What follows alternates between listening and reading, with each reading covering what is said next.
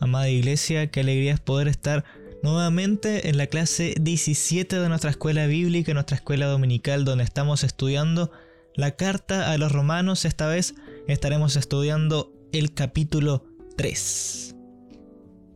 En el capítulo 2, Pablo demostró hábilmente que el judío está sin excusa y que está bajo la condenación y el juicio de Dios.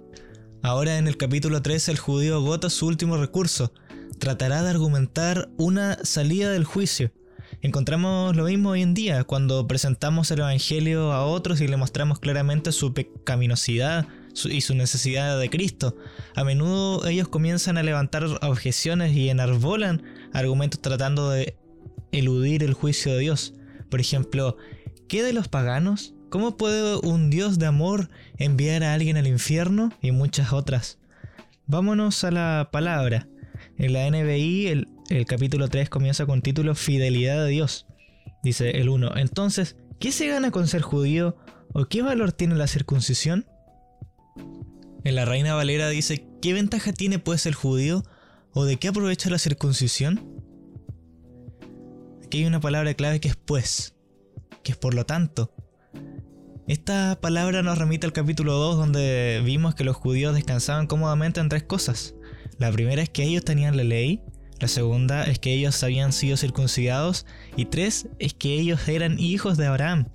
Pero como lo vimos anteriormente en el capítulo 2, Pablo dejó muy en claro que, uno, lo podemos ver en el versículo 2.13, que tener la ley no da ventaja a la persona, en el versículo 25 dice que ser circuncidado no da ventaja tampoco.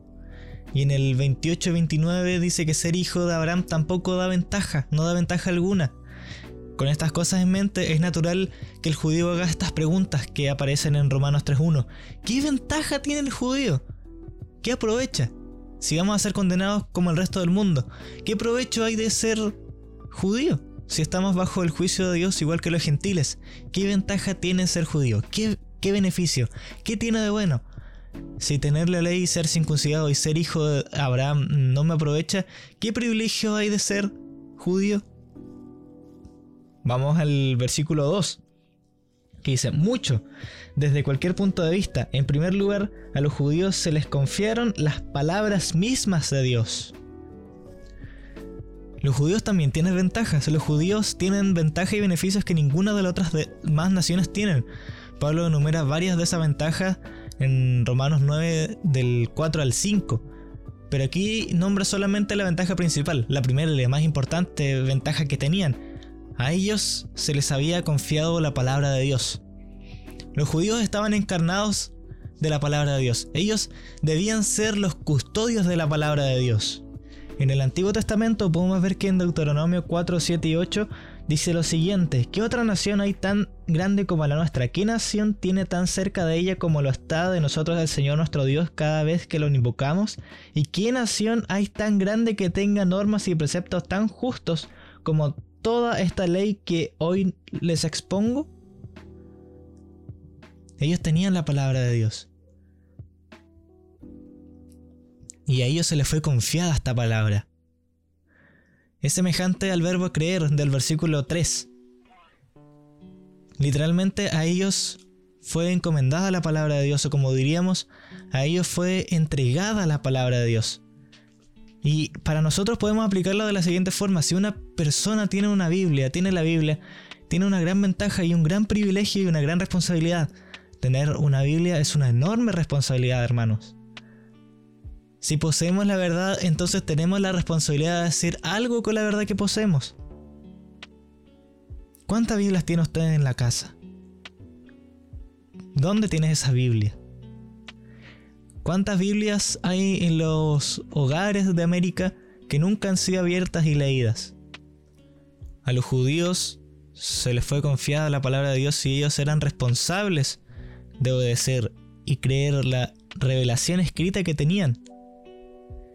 Pero ¿fueron fieles en su encargo o no? Y esto lo podemos ver en el versículo siguiente, en Romanos 3.3. Pero entonces, si a alguno le faltó la fe, ¿acaso su falta de fe anula la fidelidad de Dios? ¿Fueron fieles? La reina Valera dice, pues que si alguno de ellos han sido incrédulos, su incredulidad habrá hecho nula la fidelidad de Dios. Los judíos estaban aparentemente acusando a Dios, ¿no? De ser infiel. Ellos decían, Señor, tú nos has dado tu palabra y tú nos has dado muchas promesas como nación. ¿Por qué ahora eres infiel con nosotros? ¿Se dan cuenta que ellos estaban acusando a Dios de ser infiel? Dios nos ha escogido y ahora Él nos está condenando. Pero en el versículo 3 Pablo muestra quién es realmente infiel. ¿Su incredulidad habrá hecho nula la fidelidad de Dios? No. ¿La infidelidad del hombre anulará la fidelidad de Dios? No. Dios les dio su palabra y ellos fueron los infieles. Dios no falló. La Biblia no falla. Ellos fueron los que fallaron. Puedes echar perlas delante de los cerdos y, y ellos pueden pisotearlas en el barro, pero eso no cambia el hecho de que siguen siendo perlas. Del mismo modo, los judíos pueden pisotear la palabra de Dios, pero eso no cambia la palabra de Dios y eso no altera sus promesas y no afecta su fidelidad. Y si nos trasladamos un poco más adelante en la Biblia, en 2 Timoteo 2.13, que dice, si somos fieles, Él sigue siendo fiel, ya que no puede negarse a sí mismo. ¿Qué podemos ver aquí? Que no hay duda, no hay duda de que Cristo cumplirá las promesas y las advertencias también que les ha entregado los que creemos en Él. La fidelidad de Dios es un consuelo. Es un consuelo para quienes se mantienen fieles y una solemne advertencia para quienes se apartan de la fe.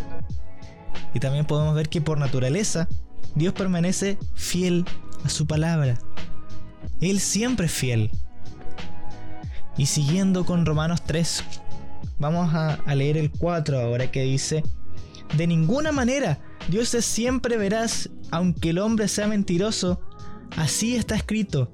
Por eso eres justo en tu sentencia y triunfarás cuando te juzguen. La pregunta suscitada en Romanos 3.3 es contestada con un rotundo de ninguna manera. De ninguna manera. Es una negación terminante que significa por ningún motivo. Por ningún motivo. Debemos notar también que en el versículo 3 dice algunos, y no todos. No todos los judíos eran incrédulos.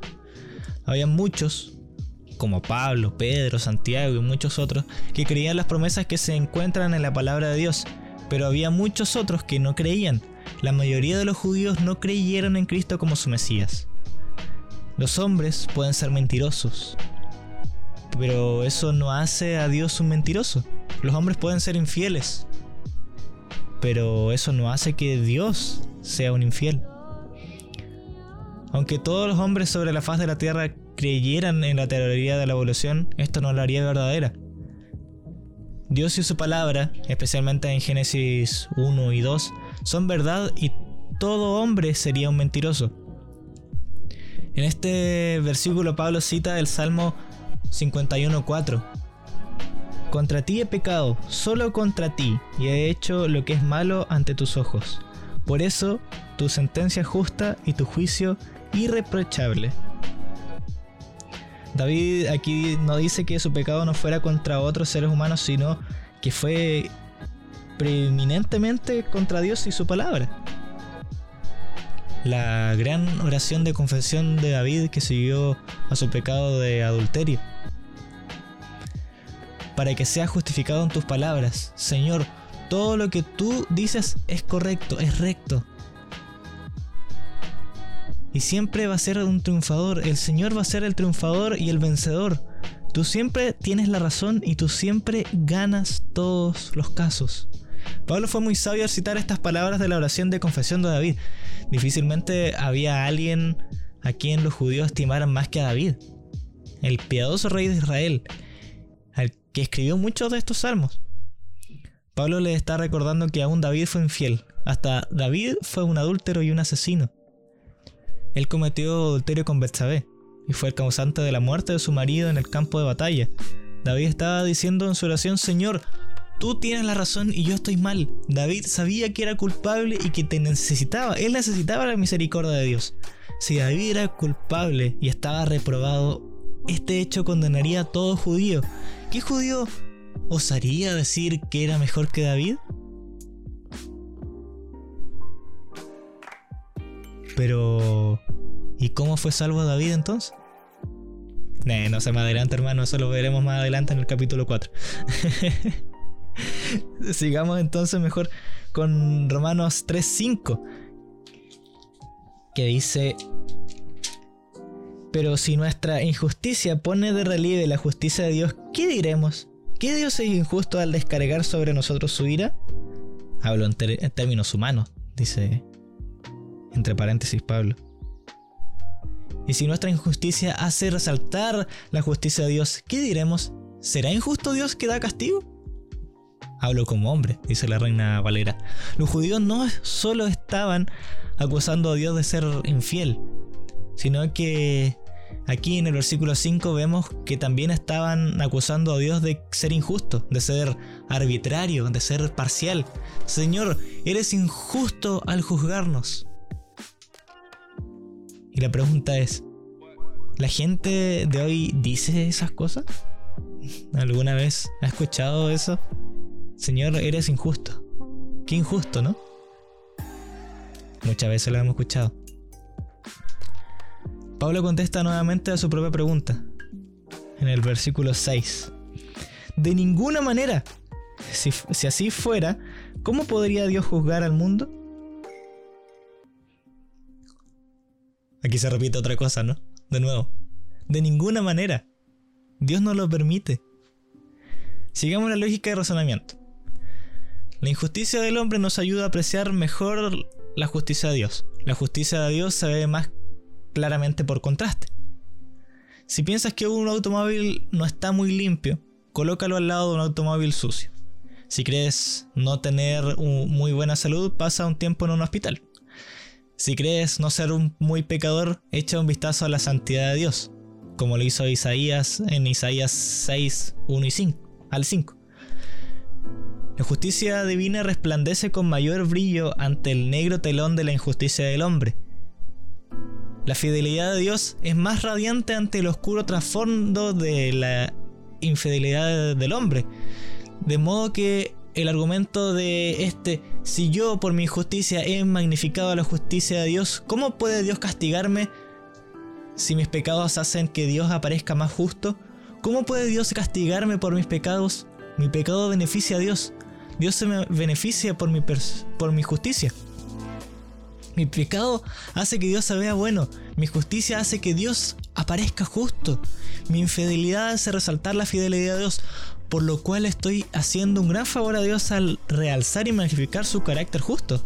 Por lo tanto, si mi pecado está beneficiando tanto a Dios, ¿cómo puede Dios castigarme por mi pecado?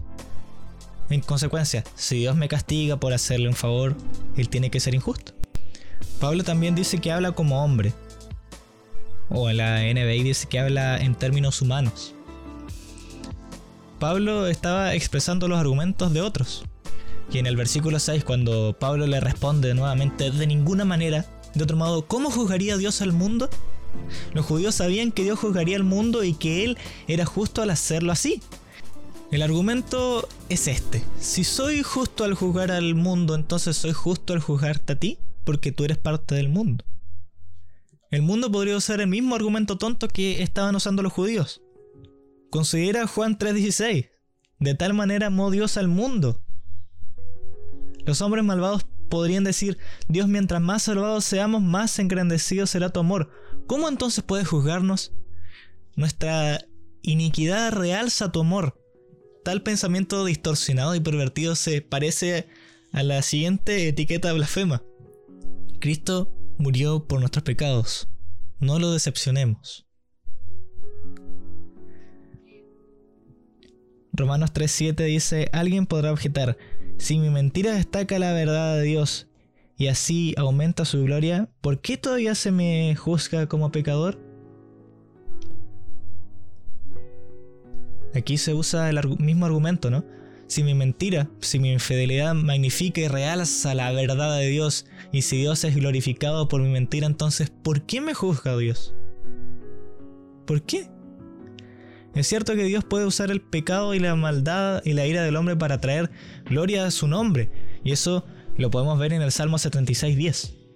La furia de Dom se vuelve tu alabanza, lo que aún queda de Hamad se vuelve tu corona. La furia de Dom se vuelve tu alabanza. La ira del malvado puede proporcionar la oportunidad de Dios para liberar a los suyos y realizar grandes cosas a favor de ellos. La ira del faraón contra Israel llegó a ser la oportunidad de Dios de mostrar su poder milagroso en la liberación de ellos de Egipto. Aún un malvado faraón puede traer gloria a Dios con la dureza de su corazón. Siguiendo esta misma lógica tonta, pervertida, el faraón podría decir, Señor, ¿qué derecho tienes tú para juzgarme? Yo te he hecho un servicio, he ayudado a traer gloria a tu nombre. Le he mostrado a todos, le he hecho ver a todos lo paciente que has sido conmigo y cómo se manifestó tu poder. Si yo no me hubiera resistido a ti, tú no podrías haber hecho todos esos poderes milagrosos y esas señales sobre la tierra de Egipto. El pecado del hombre puede traer gloria a Dios, pero ciertamente eso no exime del juicio al hombre, a las personas. Romanos 3, 8 nos dice, ¿por qué no decir, hagamos lo malo para que venga lo bueno? Así nos calumnian algunos asegurando que eso es lo que enseñamos, pero bien merecida se tienen la condenación. ¿Y por qué no decir cómo se, nos calumnia y cómo algunos cuya condenación es justa afirman que nosotros decimos hagamos males para que vengan bienes? ¿Se dan cuenta? Pablo fue acusado falsamente de enseñar esto. ¿Por qué? Porque Pablo enseñaba que la salvación es por gracia y no por obras. Él enseñaba que el más malvado de los pecadores podría ser salvo aparte de cualquier obra. ¿Puedes ver cómo las enseñanzas de Pablo pueden pervertirse fácilmente? Vivamos como queramos, hagamos lo que sea, hagamos el mal. La salvación es por gracia. Da lo mismo lo que hagamos. Mientras más pequemos, más brillará su gracia. Pequemos más, da lo mismo.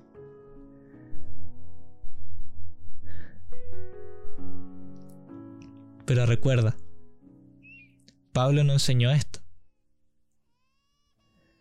Esto es una malvada distorsión de la doctrina de la salvación por gracia. En realidad la gracia salvadora de Dios nos enseña todo lo contrario. Tito 2, 11 y 12 nos dice, en verdad, Dios ha manifestado a toda la humanidad su gracia, la cual trae salvación, y nos enseña a rechazar la impiedad y las pasiones mundanas. Así podremos vivir en el mundo con justicia, piedad, piedad perdón, y dominio propio. Podemos leer del 11 al 14 también, pero en estos versículos eh, describen el carácter y propósito de la gracia salvadora de Dios. Según Pablo, la gracia de Dios enseña a los creyentes a renunciar a las pasiones, los placeres y los valores impíos del mundo actual. Y también a considerarlos abominables. Y también manda a los creyentes a vivir de una manera moderada, justa y piadosa. Y también los capacita. Los capacita para eso mientras aguardan la bendita esperanza, que es la manifestación gloriosa de Jesucristo, ¿no? Hagamos males para que vengan bienes. Esta es la malvada filosofía de que el fin justifica los medios. Pablo condena terminantemente esa filosofía, cuya condenación es justa esa condenación es justa. Ese juicio es correcto, es merecido.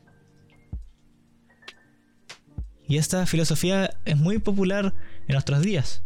Y podemos ver muchos ejemplos. Los primeros cristianos, supongamos que hubieran razonado de la siguiente manera. Negaré a Cristo para que no me maten los romanos. Y así tendré más días de vida para hablar acerca de nuestro Señor. ¿Se dan cuenta? en la, escuela, en la universidad, en el colegio. Engañaré en este examen, en esta prueba. Y esto me permitirá pasar de curso para recibir mi diploma y así podré llegar a ser médico y entonces podré salvar muchas vidas. Robaré este pan para poder alimentar a mi familia hambrienta y para poder así mantenerla con vida. O el acercamiento cristiano.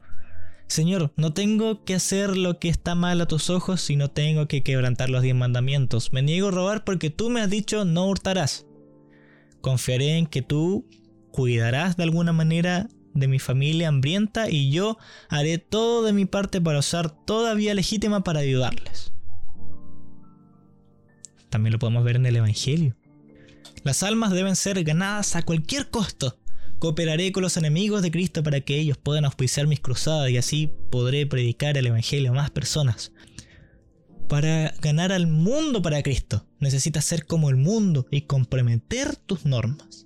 No, aunque debemos estar dispuestos a sacrificar nuestras vidas para alcanzar a los perdidos, nunca debemos pagar el precio de desobediencia a nuestro Señor. Nuestro lema debe ser fidelidad a Dios y obediencia a su palabra a cualquier costo. En 2 Timoteo 2.5 se nos recuerda que debemos luchar de la manera de Dios y seguir los reglamentos de Dios. Los medios que usamos para lograr cualquier meta son importantes para Dios y deberían ser importantes también para nosotros. Nunca es correcto hacer mal para hacer bien. Nunca. Nuestra actitud debe ser, Señor, haré lo correcto. No importa lo difícil, no importa lo difícil que sea, y dejaré los resultados en tus manos. Tú tendrás que resolver el problema.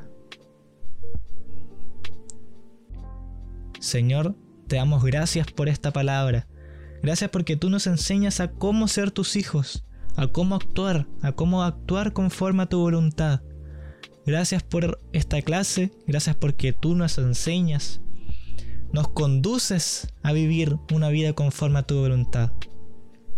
Gracias Señor por cada hermano y bendícelo grandemente en esta semana. En el nombre del Señor Jesús. Amén. Que el Señor les bendiga grandemente, amado hermano, y nos encontraremos en una nueva clase de escuela bíblica donde estamos estudiando el libro de Romanos. No se olvide, no nos olvidemos. Hagamos el bien y confiemos en resultado a Dios. Que el Señor les bendiga.